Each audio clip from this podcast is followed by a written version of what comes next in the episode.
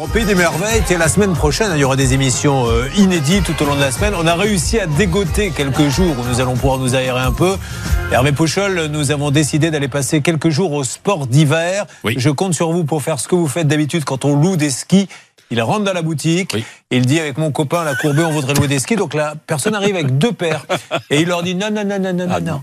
Je suis certain que si je vais fouiller un petit peu là-bas, je vais avoir des skis tout neufs et bien meilleurs. Ben non, non, c'est ce qu'on donne à tous les clients. Non, non, non, non, non. Et à chaque fois, type va au fond, il nous ramène deux paires neuves. Il est bon, c'est- Elle est extraordinaire. Ah oui, Mais je vous assure, des skis de compétition. Bien sûr. Et au prix des- de la location Ah bah des skis oui, débutants. même Et moins alors, cher. Une petite astuce, il faut toujours connaître le prénom du directeur Ah et oui. du responsable technique. Et vous demandez, vous donnez un, un prénom, et Bernard est toujours là. Ben non, c'est pas Bernard, c'est Francis. Et là, écoutez, allez voir Francis et dites-lui d'aller me récupérer les deux meilleurs skis derrière, qui sont derrière l'armoire. On va faire un livre, les bons plans de la pouche.